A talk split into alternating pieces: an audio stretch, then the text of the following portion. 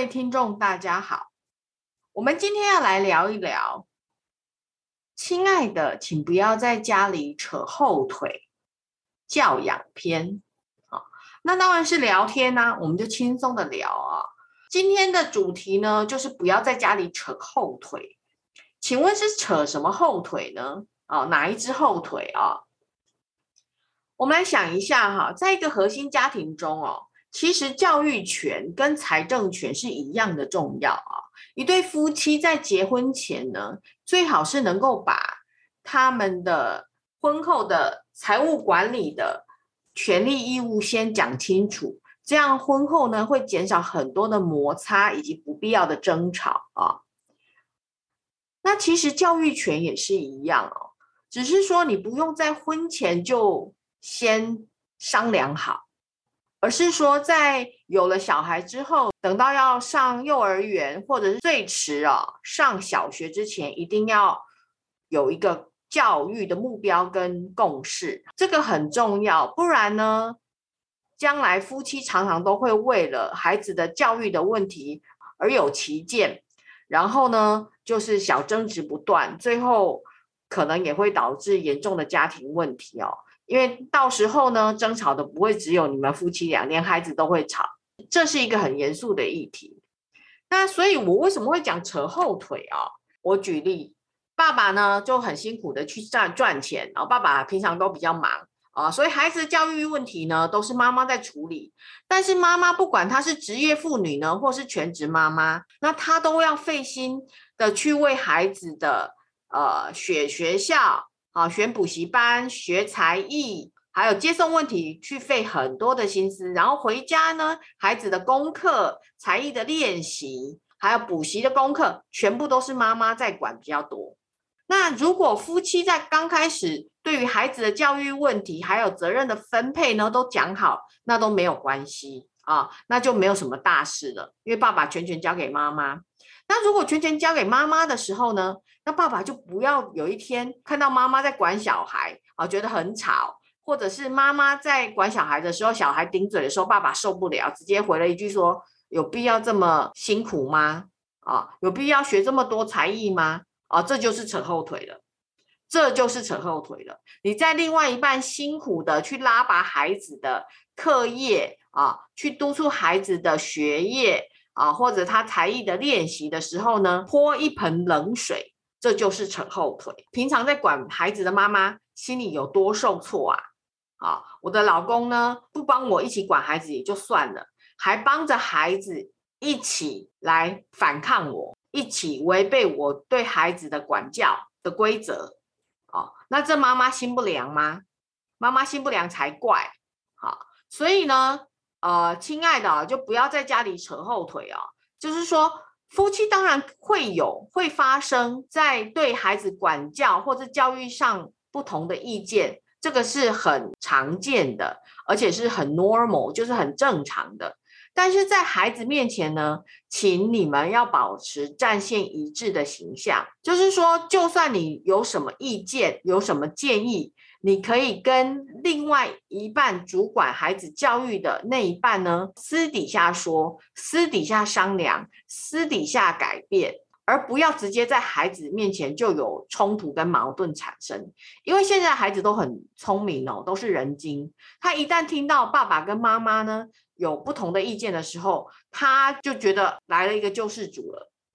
那他就会完全倾倒在对他有利的那方面的家长啊，他可能就导向爸爸哦，对啊，爸爸我好辛苦哦，压力好大哦，老师给我好多作业，我可不可以不要补那么多东西？然后你可不可以跟学校老师说不要给我那么多作业啊？那通常爸爸泼了一盆冷水之后呢，爸爸不会去跟学校老师说，到时候要妈妈跟学校老师说这个残局要妈妈去收拾，所以呢，妈妈的心情是多么复杂跟矛盾啊！哦，多么无力呀！所以，请不要在孩子面前发生你们意见不一致，对主要教育目标跟整个家庭教育的大政方针，不要有基础上的改变。啊，这个很重要。当然，有人会说：“哎，那我们就都一直要统一战线。”那那所谓的黑白领不就大家都是一起黑脸或是一起白脸哦？这跟黑白脸是完全没有关系的哦。OK，你们可以坚持你们对孩子的教育目标，以及他对学习练习各项学科或才艺的标准，但是呢，方式可以用严格或者是温柔坚持的方式去处理，还是可以一个半黑脸，一个半白脸，只是你们目标是一致的。那孩子就会有缓冲啊。哦，妈妈比较严格的话，那爸爸就比较温柔一点，跟孩子讲说：哦，我们还是要配合妈妈哦，哈，我们还是配合我们一起定下的目标，但是我们可以慢慢来。就是说，在传递给孩子的讯息的方式呢，一个是可以比较严肃的，另外一位就可以扮演比较温柔的角色，一个扮黑脸，一个扮白脸，去辅助这个孩子呢度过他的怠惰期。或者是他学习的瓶颈的期间，如果孩子面对父母对于家庭教育的价值观是一致的时候，孩子就很容易就会去接受跟内化，哦，很明显深刻的体会到，哎，我爸爸妈妈都都是这样，所以我就跟着是这样。那如果在一个家庭中有很极端两个不同的价值观存在的话呢，那这个孩子呢，说实在的，他在小的时候呢，他会无所适从，到底还是听爸爸的还是听妈妈的？那有可能他就会看到爸爸的时候就说爸爸爱听的，看到妈妈就说妈妈爱听的。但是这个孩子的学习一定会是不稳定的。好，他想用功的时候呢，看到爸爸来，那他就放松了。他在放松的时候，看到妈妈那个哀怨的眼神的时候，他又心里觉得很不舒服啊，因为妈妈希望我用功一点。所以，为了孩子的心理发展健全着想，还有孩子在学科上的学习、才艺上的学习能够更稳定来讲，只有父母在孩子面前的教育观念以及价值观是一致的。父母站在同一阵线的时候，孩子的学习进程是最稳定的。不代表说他完全都不会有问题，但是呢，他不会跟你长出其他枝微末节、乱七八糟的问题。他只会有一些学习上的瓶颈。那父母呢是同一个态度，是同一个阵线的话，孩子很容易就通过他的瓶颈期。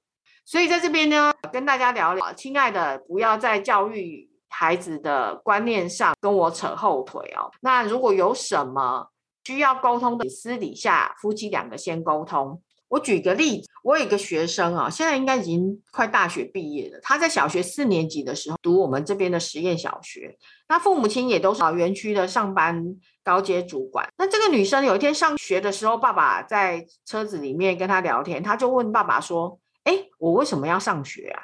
他问他爸爸为什么他要去实验小学上学。爸爸听得很惊讶，说：“为什么孩子会这样问我？”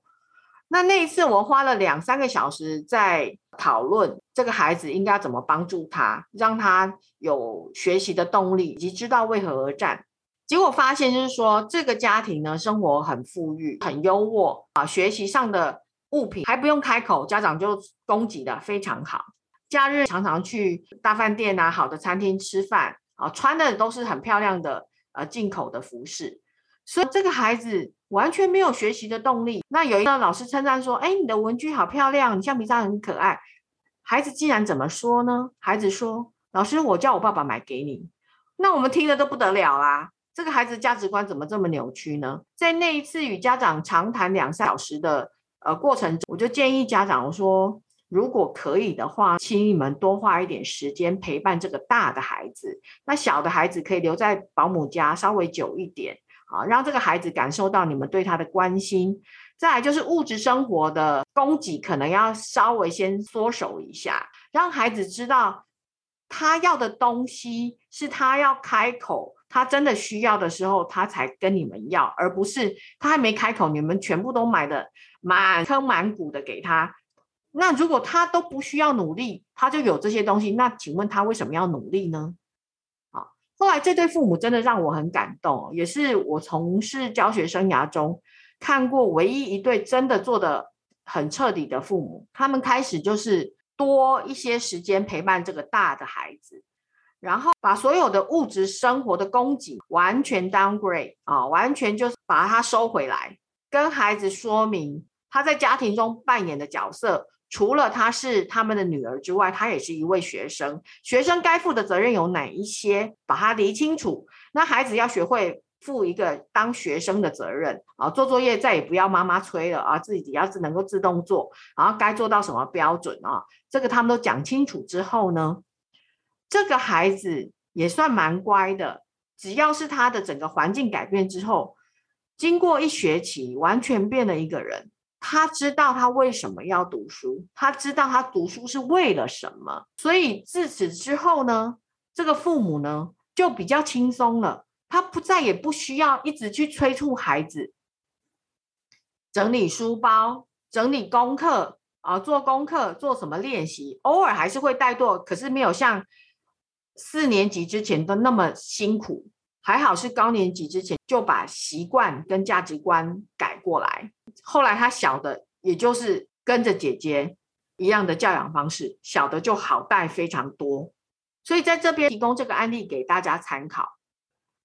只要你们家的环境能够改变，家庭教育的方式、还有氛围、还有环境做改变，你的孩子一定就能够改变。在这里就祝福大家。